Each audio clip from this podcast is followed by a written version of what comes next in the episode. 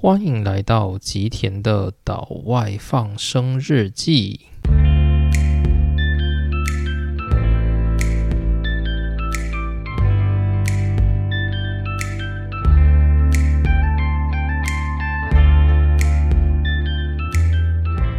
大家好，欢迎来到今天的内容。那今天的量子力学系列呢，我们要来把久违的薛丁格给收尾了。那我之前有跟大家报告说，我今年要进行转职嘛。那我自己的离职日其实是定在十一月底。不过呢，依照公司规定，因为我的特休假还非常的多，所以公司呢就希望我十月底就不要去了。所以十一月的一整个月呢，我等于就是空着，然后领干薪的状态。那难得有一个可以空出来的十一月，大概要做什么呢？当然，其实呢，因为我还有要搬家到熊本去的一些杂事要做啊。不过呢，十一月中的话，我大概会有十几天的时间呢，规划要到欧洲旅游一趟。毕竟呢，就是身为一个就是在职的工作者，就你通常很少有时间是可以空出来，能够自由自在的去旅游的。所以呢，就借着这个机会，我想说就到欧洲去一趟。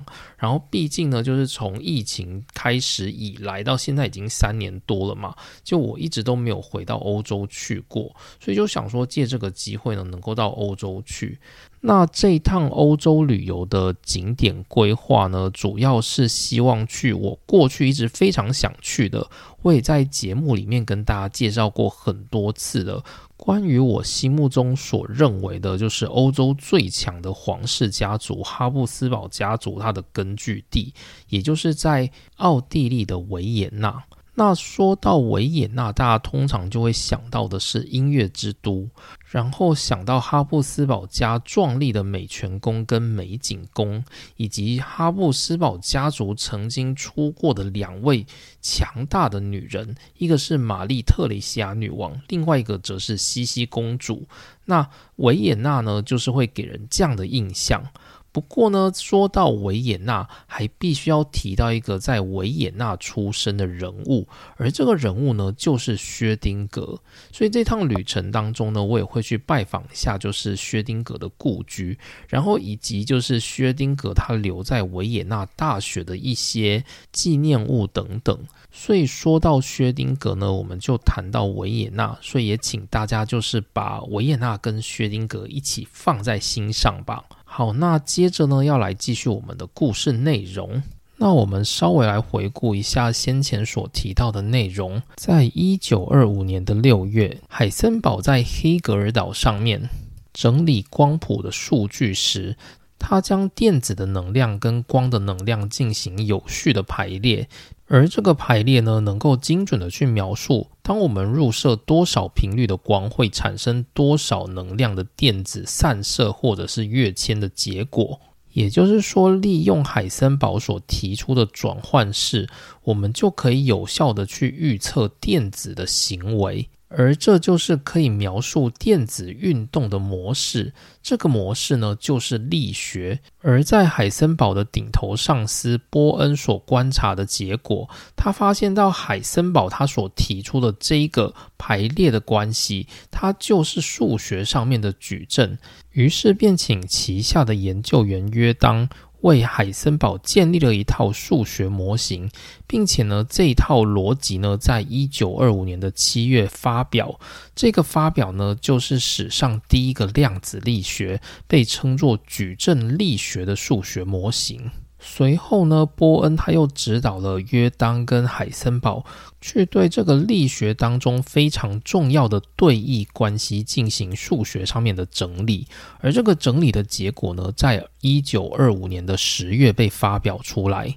这个对弈关系是什么呢？简单来说，就是如果你在对一个粒子做 A 测量，跟对一个粒子做 B 测量的时候，你先做 A 再做 B，跟你先做 B 再做 A 会得到完全不同的测量结果。而这个量测的不可交换，就是在量子力学当中的对易关系。但在一九二五年的十月，同时有另外一个出生自英国剑桥大学的物理天才狄拉克，他也提出了一个一模一样的概念，去阐述量子力学当中的对弈关系。而这篇论文的名称呢非常有名，它几乎就是量子力学名称的由来，它叫做量子力学的基本方程。这个方程呢，就精准的讲到了量子力学跟古典力学的不同。狄拉克阐述到说，如果今天是在古典力学，我们先测 A 再测 B，跟先测 B 再测 A 这样的行为呢，理论上它会得到一样的结果。但是呢，在量子力学，它就会完全相反，因为量子力学呢，它没有符合。对弈关系，因此呢，它在两者之间会出现一个固定的差值，而这个差值呢，狄拉克用他精准的数学给描述了出来。这篇论文在十月被投稿到英国的皇家学会，比海森堡、约当以及波恩的论文还要晚一点被发表出来。不过呢，大家要知道，狄拉克在当时他还只是一个博士班的学生，还没有毕业。于是呢，狄拉克他就以这篇论文，在一九二六年的五月获得了博士学位。那于是呢，在这段故事，我们就展开了量子力学新的旅程。而这个旅程就是量子力学，它可以描述出电子与光子交互作用行为的那个运动过程，已经可以开始被数学所描述出来。而这个起点呢，就是海森堡与波恩所提出的矩阵力学。于是，在一九二六年的三月，爱因斯坦的日记就曾经这样写道：“海森堡跟波恩的概念都让我们透不过气来，但我们并没有陷入令人呆滞的听天由命。现在，我们这些懒人身上都有些异常的压力。”爱因斯坦的意思就是说，海森堡所提出的矩阵力学以及所谓的对弈关系呢，都对整个学界造成很大的震撼。而偏偏呢，这个矩阵力学它所描述的是电子光子在运动过程中完全没有中间值的变化行为。意思就是说呢，今天这两者你会发现，它在起点的时候进行交互作用，然后你发现不知道为什么呢，你就在终点看到它们的结果。对爱因斯坦来说，这种东西它不是物理，所以他觉得他们这些理论物理学家有一个使命，就是要把这个破坏物理决定论的理论给拉回正轨。而首先呢，尝试要把这个矩阵力学所描述的这个中空的物理理论给拉回正轨的，就是我们这一篇的主角薛丁格。那我们在上回有提到，薛丁格呢，在一九二五年的圣诞节前后，他在瑞士的度假胜地与情人幽会度过了几段甜蜜的时光。而在这段时间里呢，薛丁格他也没有闲着，于是呢，他就着手提出了他在人生当中最重要的理论，也是我们提到薛丁格都绝对会知道的理论，那就是薛丁格方程式。在一九二六年的一月二十七日，薛丁格将这篇论文投稿到《物理年鉴》上面去，论文的名称叫做《作为一个特征值的量化问题》。那这个文章的内容呢，其实就是他利用古典力学的位能、动能以及力学能的关系，去导出了一个能够去描述电子波动的方程式。而这个方程式呢，为了要证明它可以运用，于是他就把这个方程式套进了波尔在当年所提出的氢原子模型，而这一套呢，就得到了非常惊人的结果。当年呢，在索莫菲波尔模型当中所提出的那些令人不快的修补条件，在套用到薛丁格方程式里头当中，都可以一并获得解决。过去我们在氢原子模型，我们提到电子的跃迁。电子呢，它会从 A 的轨道跳到 B 的轨道，而电子在这中间是不会出现任何痕迹的，就很像是有一个人他凭空从 A 点消失，然后突然你就在同时发现他在 B 点出现，类似这样的概念。但是呢，这样的概念呢，世人一直都是很难接受。而矩阵力学呢，也正是在描述这种现象。但薛丁格的方程式，它用了电子的波在这个轨道当中，所以所有的波它形成了三维的驻波，而这些驻波呢，它们在交互作用的情况之下，就可以让电子非常连贯的从 A 点。有连续性的转移到 B 点去，而这个概念呢，是过去的氢原子模型所没有办法达到的。而这篇论文呢，它在一九二六年的三月十三日被发表，而发表之后呢，就立刻造成了轰动。毕竟，所有的物理学家大部分大部分都是经过古典力学的洗礼，而薛丁格的方程式呢，它其实就是古典力学在量子力学体系里的应用。因此，那些在前一年原本觉得海森堡的量子力学还可以的人呢，一看到薛丁格的波动力学，就立刻转向去支持薛丁格的理论。首先是爱因斯坦的信，就直接告诉了薛丁格：“您真是一个天才。”而海森堡阵营也是海森堡导师的索莫菲，也就是波尔索莫菲模型的索莫菲，他在一开始呢，对于薛丁格的方程式是抗拒的。不过呢，薛丁格的方程式呢，也就是波动力学，看久了，感觉还真的是有那么一点好用。于是呢，索莫菲他就评论薛丁格方程式，薛丁格的波动力学，它是一个姗姗来迟的情欲大爆发。这是一个非常有名的句子。A late erotic outburst，这句话呢，就几乎可以想见学界对于薛丁格的波动力学的重视。那之后呢，开始就是薛丁格与海森堡之间的一系列的论战了。那在这里呢，我们先稍微停一下，稍微厘清一下在这个体制里面的头绪。我们在讲量子力学呢，其实它最重要的论战就是一个点，这个点就是你是否跟古典力学能够相一致。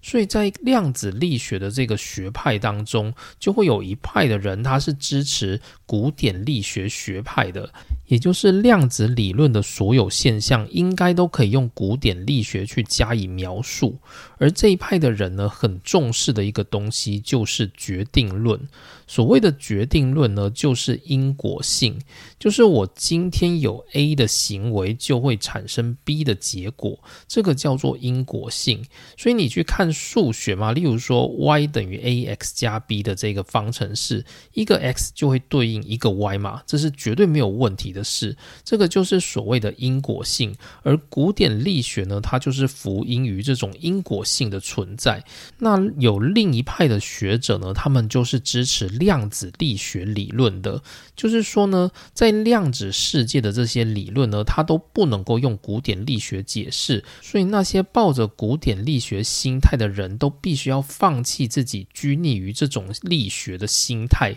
转而去支持另外一种新力学，而这种新力学呢，就是量子力学。所以现在的整个市面上的学派就是分成两大阵营，一派是支持古典力学的。一派是支持新量子力学的，那谁属于哪一派？大概蛮明显的吧。爱因斯坦呢，薛丁格他就是属于古典力学的那一派，认为呢，我们必须要透过古典力学的动作去解释量子力学的行为。那尼尔斯·波尔、海森堡、波恩。索莫菲等人，他们所支持的当然就是他们自己所提出的理论：跃迁、能阶、矩阵、几率，这些都是在古典力学所用不到的概念。而这些呢，就是尼尔斯·波尔等人这个学派他所提出来的，要去对抗古典力学的量子力学。那量子力学呢，很受一般古典力学学者诟病的地方，就是因为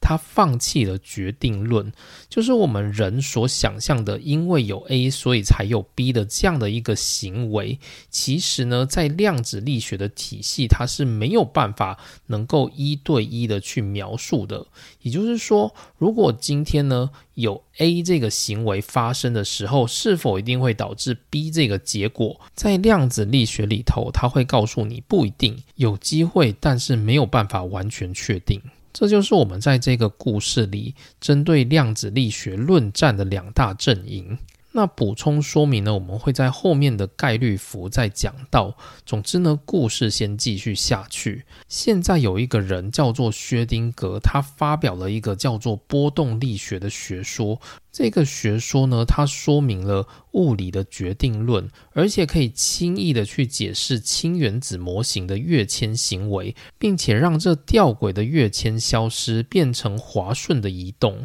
那这样的结果呢，就让学界的人都非常非常喜欢薛丁格的波动力学。相对之下，海森堡的矩阵力学就反而不受到大家的青睐。这因此呢，造成海森堡非常大的反感，所以呢，就开启了海森堡对于薛丁格的论战之路。刚开始，其实海森堡跟薛丁格是不认识的，所以他们并没有想要针锋相对的意思。不过，随着就是整个物理学界对于两者之间的白热化，就很像是当大家出现人来疯的时候，你有时候呢就不得不跟着被推到风口上面去替你的信众说话。于是海森堡呢，他又在风口当中去发表了一篇。用来解释的论文，这篇论文的名称叫做《论海森堡约当波恩矩阵力学与我的量子力学之间的关系》的这样子一篇明目张胆的文章，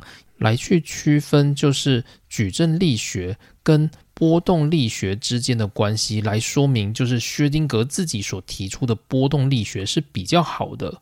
而海森堡呢，就开始对他予以反击。他描述说，波动力学所说的东西并不完全正确，甚至呢，你可以说它简直就是废话。那海森堡呢？他在当时的书信往来当中，就不断的去找自己过去阵营的伙伴们，想要拉拢他们来支持自己的矩阵力学。不过呢，大部分的同事都觉得波动力学这东西真的是太好用了，所以大部分的同事呢都转向去支持波动力学。甚至呢，海森堡在一九二六年七月，他所发表的一篇文章。用来解释氦的光谱的文章呢，他都直接去用薛定谔的波动力学来进行物理的描述。至于海森堡他用了对手的东西，他只能够说这个叫做权宜之计。那当然呢，薛丁格他所提出的波动力学也绝对不是完美的，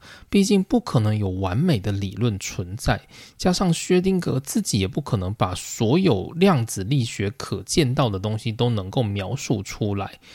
那波动力学到底有什么缺点呢？首先，在薛丁格的描述里面，他必须要用到一个方式，才能够让他的整个理论变得完整。这个方式就是，所有你过去所认为是粒子的东西，你都要放弃它的粒子性，改相信它的波动性。那最简单来说，就是电子。我们都以为电子是一颗一颗，就像是一颗圆圆的东西，它是一颗粒子的形状在运动。但在薛丁格的波动力学里面，他就告诉大家说，电子这种东西它是一种波。所以薛丁格的波动力学首要的目标就是要放弃粒子性。万物呢都是由波组成的。好，那接着大家问题就来了，既然你说电子它是一种波，那为什么电子有时候它会显现出粒子的特性？于是呢，薛丁格就提出了一个概念，叫做波包。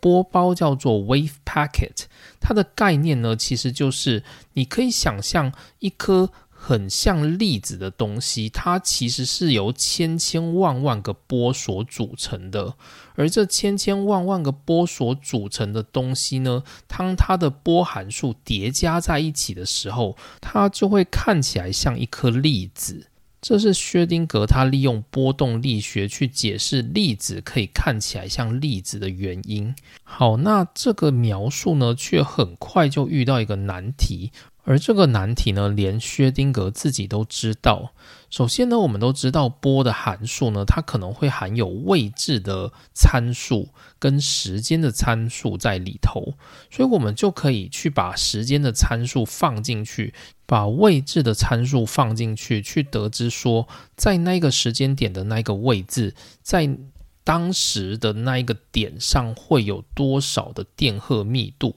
这个呢是薛丁格自己的说法。薛丁格认为波动方程式所描述的东西，就是一个叫做波动密度的概念，就是给定时间跟位置，可以得到该点的电荷密度。然后接着呢，我们就来想象波包，它是有很多很多的波，它所叠加而形成的一个看似粒子的东西。那这时候，如果我们对叠加的每一个波的时间都加上某一个常数，也就是说，让每一个波都行进某一段时间，接着你去看那一颗粒子，你会发现那一颗粒子呢，慢慢的变大，慢慢的变大，慢慢的变大，到最后呢，甚至分散，然后消失不见。原因是因为所有的波它的频率跟波长都是不一样的，所以你去。对每个波进行时间的平移的时候，你会发现它们会产生不同的行为，最终就导致薛丁格原本所提出的那一个由波所组成的粒子，它在经过一段时间之后就没有办法再维持它粒子的形状，然后它就会散开来变成一段又一段的波。那这个问题呢，薛丁格他也没有办法解决。不过呢，有一个人帮他解决了，而这个解决方法呢，其实让大家都非常的匪夷所思。不过呢，他就真的解决了，而且成为量子力学的显学。而解决这个问题的人呢，就是在对手阵营，也就是海森堡的老师马克思波恩。马克思波恩呢，他从一九二五年的十一月左右就到美国去了。一直到一九二六年的三月，准备要回到德国的时候，他看到了薛丁格的这一篇论文。那波恩看到这一篇论文的时候，其实他也是非常非常兴奋的，就觉得怎么有这么好用的工具。所以波恩他对于薛丁格的波动力学理论的评价是：波动力学作为一个数学工具，具有它的优越性。那波恩呢？他其实是一路看着海森堡这样发展上来的，所以他对于整个量子理论呢，他是看得很远。所以他在看整个薛丁格的方程式的时候，他是有注意到这些问题。那他其实从过去呢，就一直在思考说，包含像是量子力学那种。对弈关系的问题都没有办法解决，到底要如何去解释量子力学的这些现象？而在看着薛定谔方程式的时候，他找到了一个解法。就在本质上来说呢，其实波恩他是不喜欢薛定谔的波动方程式的。原因是因为波动方程式呢，它直接去排除了过去所提出的那些电子跃迁的行为，但波恩他又不能否认说薛丁格方程式它的数学工具是非常非常的优秀的，所以呢，如果能够善加利用薛丁格的这个数学工具，它应该能够为整个量子力学找到一些突破口，而波恩所提出的这个学说呢，它。对于整个量子力学界造成非常大的代价。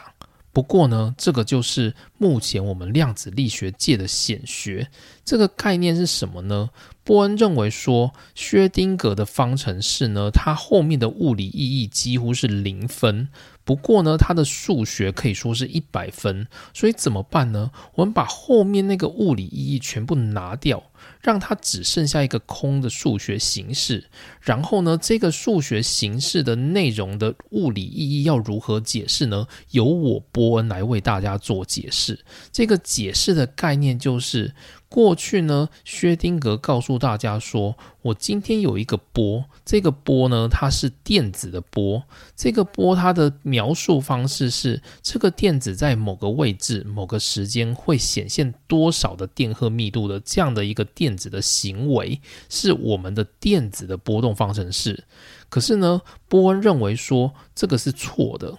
我们要换一个方式去解释这个波动方程式。这个波动方程式解释的方式就是它所描述的这一个波，它所代表的是一个更为抽象的东西。这个东西叫做几率密度。好，那听到这里，大家应该就觉得很恐怖。但其实几率密度的这个东西，我们在之前就有讲过，就是几率符的概念。那我们先来讲讲薛定格的波动方程式。薛定格的波动方程式，它的描述起来的结果呢，你会看到它的电子波其实有所谓的实相跟虚相。就是呢，如果你在数高中数学有学过，应该会有学到数学有所谓的实部跟虚部嘛。就是例如说什么一加二 i 的那个二 i 的 i，就是所谓的根号负一，它是一个虚部。也就是说呢，在很多情况之下呢。物理学的东西可能都必须要用到我们所说的复数，就是这种有实部加虚部的方式来表达。而薛定谔的方程式呢，它里面就涵盖了实部跟虚部这两个部分。那有实部跟虚部又怎么了吗？其实是这样子的，十步呢代表是我们人类在自然界可以看到的东西，例如说一加二 i，那我们在自然界看到的这个现象，它可能就是一，但是你看不到二 i 的那一个结果，那个二 i 的结果呢，它隐藏在整个物理系统里面的隐变数的一个虚部里头，所以你是看不到它的，所以对人类而言，我们只觉得有意义的只有那一个一。但如果你只看那一个一啊，其实这个系统里面的二 i 的这个成分呢，就是被你给忽略掉了，所以你并没有办法看到这个系统的全貌。所以对人类而言呢，我们在看这种复数的描述的东西的时候，我们通常会看另外一个东西，就是它的平方根。也就是说，如果今天是一个复数，那对人类而言，我们有。意义的东西呢，不是那个一，也不是那个二 i，而是你把一平方再加二平方再开根号，就是根号五的那个数值呢，对人类来说才是有意义的，因为我可以知道你的实部是多少，你的虚部是多少，所以对人类而言，我们喜欢的是那个平方根的结果。那薛丁格他在定义他的薛丁格方程式的时候，方程式当中有实部跟虚部。那实部跟虚部呢，如果进行平方根所得到的结果呢，薛丁格认为那就是在那个时间点、那个位置所有的电荷密度。这是薛丁格的定义，但是这样的定义呢，它会导致就是我们刚刚提到的波包问题，就是波包呢，如果你今天把时间拉长了，它那整个波会分散开来，所以那个粒子性呢就会消失掉。稍微细致的解释一下，就是。每一个波嘛，它们都代表了一个电荷密度，对不对？就是每一个波它会有自己的实部跟虚部，所以你取平方根的时候，你会得到一个电荷密度。所以现在一个波包它是有很多很多波所组成的，所以你会得到很多很多的电荷密度的加重。好，那今天呢，随着一个时间的拉长，你会看到这个波它的电荷密度慢慢被分散开来了，所以就等于说这个粒子呢，它在空间上越来越分散，越来越分散。那最后呢，你就会看到整个电荷密度的粒子消失掉，变成零零散散的电荷散在这个空间里头。这个是原本薛定谔方程式的定义。好，那波恩呢就认为说，我们必须要对这个薛定谔方程式有一个新的定义才对，而这个定义就是一个波动方程式，它的实部跟虚部，我们取平方根的结果，它的那个值呢是一个叫做几率的东西，也就是这个平方根的结果，它所代表的是。一颗电子，它在这个时间点，在这个位置，它所出现的几率，大家有感受到薛丁格解释跟波恩解释的不同了吧？薛丁格呢认为，他所描述的波都是一些实体的东西，他最终呢就会用电荷密度的方式呈现在大家眼前。而波恩则认为说，薛丁格所描述的这个方程式，它所代表的不是一个实体的东西，而是一个虚拟的抽象概念。它代表的是一种几率，电子在某个位置、某个时间点，它所发生的几率。那我们刚刚提到说，波动方程式的实部跟虚部平方根的结果是一个几率 （probability）。那这些实部跟虚部又代表什么呢？在波恩的定义里面，它们叫做几率密度 （probability amplitude），或者我们可以翻译叫做几率幅。举一个简单的例子，假设今天有一个叫做 a 的波，它的波函数叫做二加零 i，所以呢，表示说这个波它是完全实相的成分，没有虚相。那这个波呢？它取平方根的结果就是二，二代表的就是电子在这个点出现的几率是二。好，那接着呢，下面有另外一个波叫做 B 波，B 波的波动方程式是四加零 i，所以它一样是一个实像波，它的。实部跟虚部的平方根的结果就是四，也就是说呢，这个波它在这个点出现的几率叫做四，所以你就可以说 B 波它的电子出现在这个时间跟这个位置的几率是 A 波电子的两倍，可以这样子去做解释。这个就是波恩所描述的薛定谔方程式，它所代表的概念。所以波恩呢，他一回到国内之后，他就针对他这个主题，他发表了两篇论文，题目叫做《碰撞现象的量子力学》。第一篇论文呢，它只有四页，发表在七月十号的物理期刊上。那十天后呢，他又寄出了另外一篇做补述，让整个。波恩所要描述的薛定谔方程式的概念又更加完整，所以波恩他的想法就是，薛定谔的波动力学原本必须要放弃电子的粒子性。但波恩呢，他其实也是德布洛伊物质波的信徒，所以他不愿意去放弃这个粒子性。因此呢，他将整个薛定谔方程式的概念进行了大改造，让粒子被救了回来。但同时呢，它也让整个自然界不再是遵循因果性。而是遵循由波尔氢原子模型开始，再到海森堡的矩阵力学，都在描述的一个东西，就是电子行为的几率性。所以，当波恩他在对这个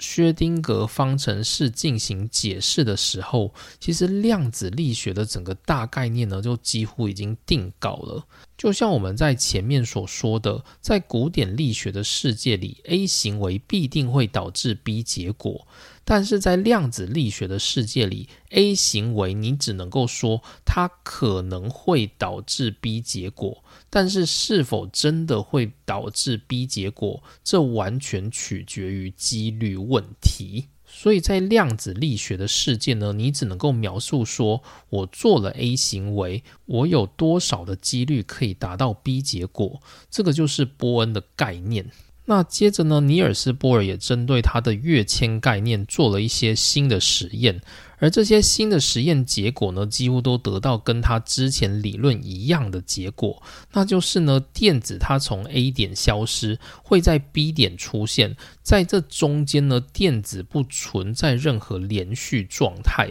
这跟薛丁格他所提的波动方程式的概念是不相符合的，所以呢，也可以证明薛丁格原本提出的方程式，它后面那个物理概念其实是。不符合真实的量子现象的，而波恩所提出的用薛丁格方程式套入到新的几率概念的话，第一点是能够让薛丁格方程式融入到量子力学的体系；第二点呢，也能够保全我们过去所提出的波尔氢原子模型等等的理论都是有效的。所以你大概就可以感觉得出，整个量子力学的哥本哈根学派已经开始连成一圈了。那有人就开始质疑说，就是波恩的他这个理论，它是不具备因果性的，那不就违反了古典力学的概念了吗？那波恩的解释是从我们量子力学的角度来看，在某个单独的情况下，不存在一个量可以直接决定碰撞的结果。在原子的世界当中，我自己是倾向放弃决定论的。然而，粒子的运动是遵循几率规则，而这些几率本身呢，则是遵循因果规律的。也就是说呢，虽然我说这个世界上的量子它所依照的行为准则是几率论，但实际上那个几率论的背后还是因果论。所以我的理论呢，应该也符合古典力学所说的因果论，没错吧？这是波恩他所给出的回答。那当薛丁格呢，他提出波动力学之后，在整个欧洲蔚为风潮。不过呢，在物理的量子力学金三角——哥本哈根、哥廷根跟慕尼黑之间呢，苏黎世它其实算是一个比较边陲的区域，而薛丁格呢，他就是在苏黎世大学任教嘛。所以，当学说发表之后呢，就有很多人开始想要找薛丁格到自己的现场去做一下演讲。那首先第一个呢是慕尼黑，慕尼黑的代表呢是阿诺德·索莫菲，他就邀请了薛丁格在一九二六年的七月二十一日到自己所属的慕尼黑大学。索莫菲呢，他在大学里面有一个周三专题座谈会。索莫菲呢，就请薛丁格到这这个座谈会上去发表自己关于波动力学的解释跟学说。然后呢，在七月二十三日，在德国的物理学会巴伐利亚分部又举办了一次。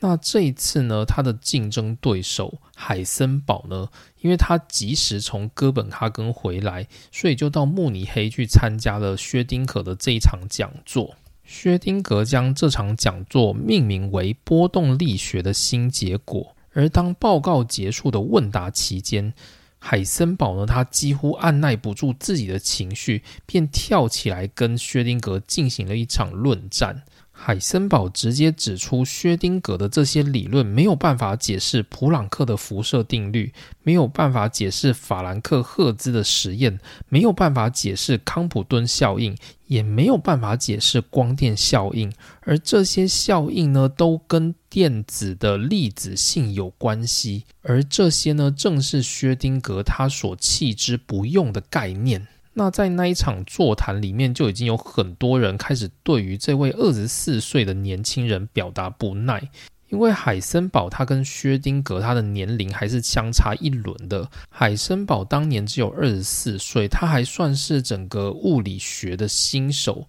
所以很多人呢就对于他这样子对薛丁格说话表达非常的不满。那当时一位老教授，也就是提出维恩定律的维恩，他就站起来打断了海森堡的谈话。他跟海森堡说：“年轻人，薛丁格教授一定会适当的时候解决这些问题的，并且呢，他执意示意海森堡坐下来，不要再去打扰薛丁格教授了。”那海森堡后来的回忆，他就告诉包利说，他觉得那一位老物理学家几乎要把我给扔出房间了。那不过呢，在这一场问答当中呢，薛丁格其实没有表达任何的不耐，他认为说他的理论呢，最终应该能够去解决这些遗留的问题，这些算是他未来的 future work，而他感觉到有信心能够解决这些问题。那海森堡他在亲临这个薛丁格发表的现场的时候，他感觉到的是整个学术阵线几乎都已经站在薛丁格的那一方了。尤其是他的博士班导师索莫菲，几乎就成了薛丁格的信徒，所以海森堡呢，他必须要赶快找很多很多的战友回来帮大家一起来对抗薛丁格这个即将要毁掉他们多年来苦心所提出的学说的这个万恶的阵营。那尼尔斯波尔呢，也收到了海森堡的信。那波尔呢，他算是跟海森堡比较亲的一个人，而且呢，毕竟他就是提出这些跃迁理论的苦主，所以他总不能看着薛丁格一个人去把自己过去的丰功伟业都给抹杀掉吧。所以波尔呢，就决定也把。薛丁格找到哥本哈根来，在哥本哈根也做一次系列的演讲。那同时呢，量子力学的霸主尼尔斯·波尔也要来好好的会会这个半路才杀出来的量子力学半吊子薛丁格。一九二六年的十月一日，薛丁格下了哥本哈根的列车，而波尔呢正在月台上等着他。这是他们第一次的见面。他们两个相互问候之后呢，战斗就差不多开始了。根据海森堡的说辞，他们两个呢几乎就是从凌晨一直战到深夜为止，然后持续了好几天。而薛丁格呢，在这几天当中呢，都不断的要面对波尔强烈的询问。那波尔呢，就把薛丁格安排在自己家中的客房，以便随时能够对他进行各种各式各样的物理拷问。在一般状况来说呢，波尔他其实算是一个非常好的房东。如果你是他的客人，他会对你悉心照顾。可是呢，这次来的人是一个他理论上面的竞争对手薛丁格，所以波尔无论如何也要把他占个体无完肤。那在话题当中呢，根据海森堡的回忆，他觉得两个都是非常针锋相对、理所不让，所以两个人呢就进行了极度激烈的争辩，争辩了。好几天，在有一次的讨论期间呢，薛丁格甚至称量子跃迁的这种观点根本就是幻想，你根本没有办法证明量子跃迁的这件事情是存在的。而尼尔斯·波尔呢，他就回嘴说：“我所证明的就是你们想不到的事情。”然后呢，整个争辩就越来越激烈，就很像小朋友在斗嘴一样。波尔直接对薛丁格吼叫道：“说，你不可能全盘质疑整个量子理论的存在吧？”薛丁格则回嘴说：“虽然他也承认自己的学说有很多需要改进的地方，但是呢，也不能够否认说尼尔斯·波尔的学说就解决了这些量子问题。”随后呢，尼尔斯·波尔又更继续的施压。导致了薛丁格大发雷霆。他说：“如果这他妈的量子跃迁真的存在的话，我会很遗憾涉足量子力学的这个领域。”所以大家就可以看到，说连出口都能够爆出来了，就可以想见他们两个人在家里的。辩论是有多么多么的火热。那不过呢，最终他们的争论还是得到了缓解。最终呢，尼尔斯·波尔告诉他说：“你的波动力学在数学解明方面做出了非常大的贡献，它代表了量子力学上一个巨大的进步，超越了之前的所有形式。某种程度呢，也算是对薛丁格做了一个让步。”那薛丁格呢？他在尼尔斯波尔家的这段时间呢，就病倒了。我想大概就是两个人都激烈交锋，然后有一点点操劳过度吧。所以后来呢，就是尼尔斯波尔他的太太呢，有帮忙照顾了薛丁格几天。那无论如何呢，薛丁格来到哥本哈根的这段期间。他们两个人的分歧是没有得到任何的改善。那主要的原因当然就是因为两者都是压根就是否定对方的学说，所以呢才会造成这种针锋相对的状况。那薛丁格呢回到苏黎世之后呢，薛丁格就马上写了一封信给他的伙伴维恩。那他在信中就写到，尼尔斯波尔用非常了不起的方式解决原子的问题。那他也告诉韦恩说，他在尼尔斯波尔家的这场对话几乎变成了哲学问题，并且不久你就不再知道你是否还站在他所批评的那个立场，或实际上你是否在批评他所维护的那个立场。就是说呢，讲到后面，他们两个都有点发散了，就是有点像是针锋相对，几乎是处于那种偏题的状态。那一九二六年，在圣诞节的前夕，薛丁格呢，他接受了美国的威斯康星大学邀请，去做一系列的演讲。那他就带着妻子呢，来到了美国，一直待到一九二七年的四月才回到苏黎世。那在这段期间呢，薛丁格收到很多很多大学的邀请，想要请他去担任那里的教授。不过薛丁格呢，一直都拒绝这些邀请，因为他一直在等另外一个大学的那个教授退休，而他想要去接那一个位置。这个大学呢，就是整个物理学界的共主——柏林大学。而在这个柏林大学里面呢，有一个高高在上的理论物理学教授，叫做马克思·普朗克。那于是呢，薛丁格就一直觊觎的这一个位置。那原本这个位置呢，柏林大学是想要邀请索莫菲来这里担任的。不过索莫菲呢，他比较喜欢慕尼黑，所以他就不想要去柏林。而薛丁格呢，他就非常想要这个位置。而这个梦想呢，终于实现了。在一九二七年的八月，他如愿获得了柏林大学的任聘，所以就来到了柏林大学。而在柏林大学，有另外一个人正等着他。这个人呢，跟薛丁格是同一个战线，他们都非常讨厌尼尔斯·波尔那一派的量子跃迁等等怪力乱神的学说。而这个人呢，就是爱因斯坦。爱因斯坦呢，在一九一六年的时候，他曾经提过一篇论文。在论文当中呢，他曾经把几率的概念引入到量子的物理学当中。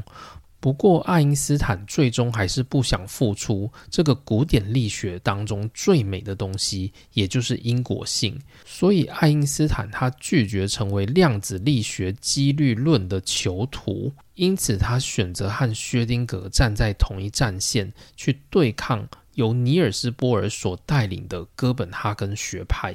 一九二六年的十二月，爱因斯坦写了一封信给波恩，他在当中表达自己对于放弃因果性的担忧。他说。当然，量子力学给人留下了非常印象深刻的地方，但是呢，我内心有一个声音告诉我，它绝对不是真正的东西。理论说了很多，实际上并没有让我们离开旧理论未解开的秘密更近一点。无论如何，我确信上帝他不玩骰子。这算是爱因斯坦的一篇名言，他就是在告诉哥本哈根学派。醒醒吧！上帝是不掷骰子的。这个自然界一定是由上帝的决定论所影响的。随着爱因斯坦与薛丁格的战线形成，他们不断的对量子力学学界进攻的结果，却不幸的为对手阵营提供了灵感。而这个灵感呢，创造了量子历史上最伟大而且最意义深远的成就。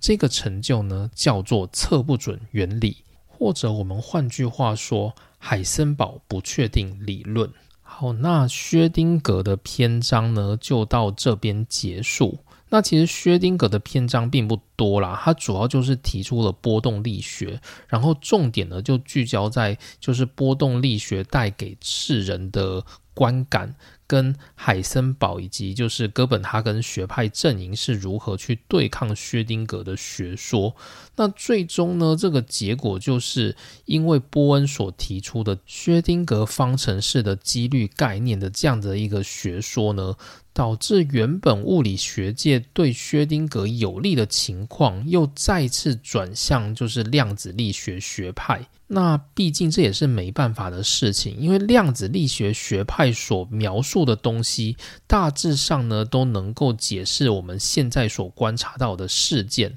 所以呢，比起薛丁格的纸上谈兵，有实验基础的由尼尔斯·波尔所领军的量子力学，还是更受到大家的欢迎。所以这就是后续呢量子力学慢慢走向霸主的一个转捩点。那在下一集开始呢，我们会来讲测不准原理。而关于海森堡这个测不准原理的提出，就直接把尼尔斯·波尔这一派哥本哈根学派他们代表量子力学的学说直接拱上神坛。所以之后呢，就再也没有人能够去挑战量子力学哥本哈根学派的存在。于是呢，就让我们再期待下一集的内容。好，今天内容就到这边，谢谢大家收听，我们下次见，拜拜。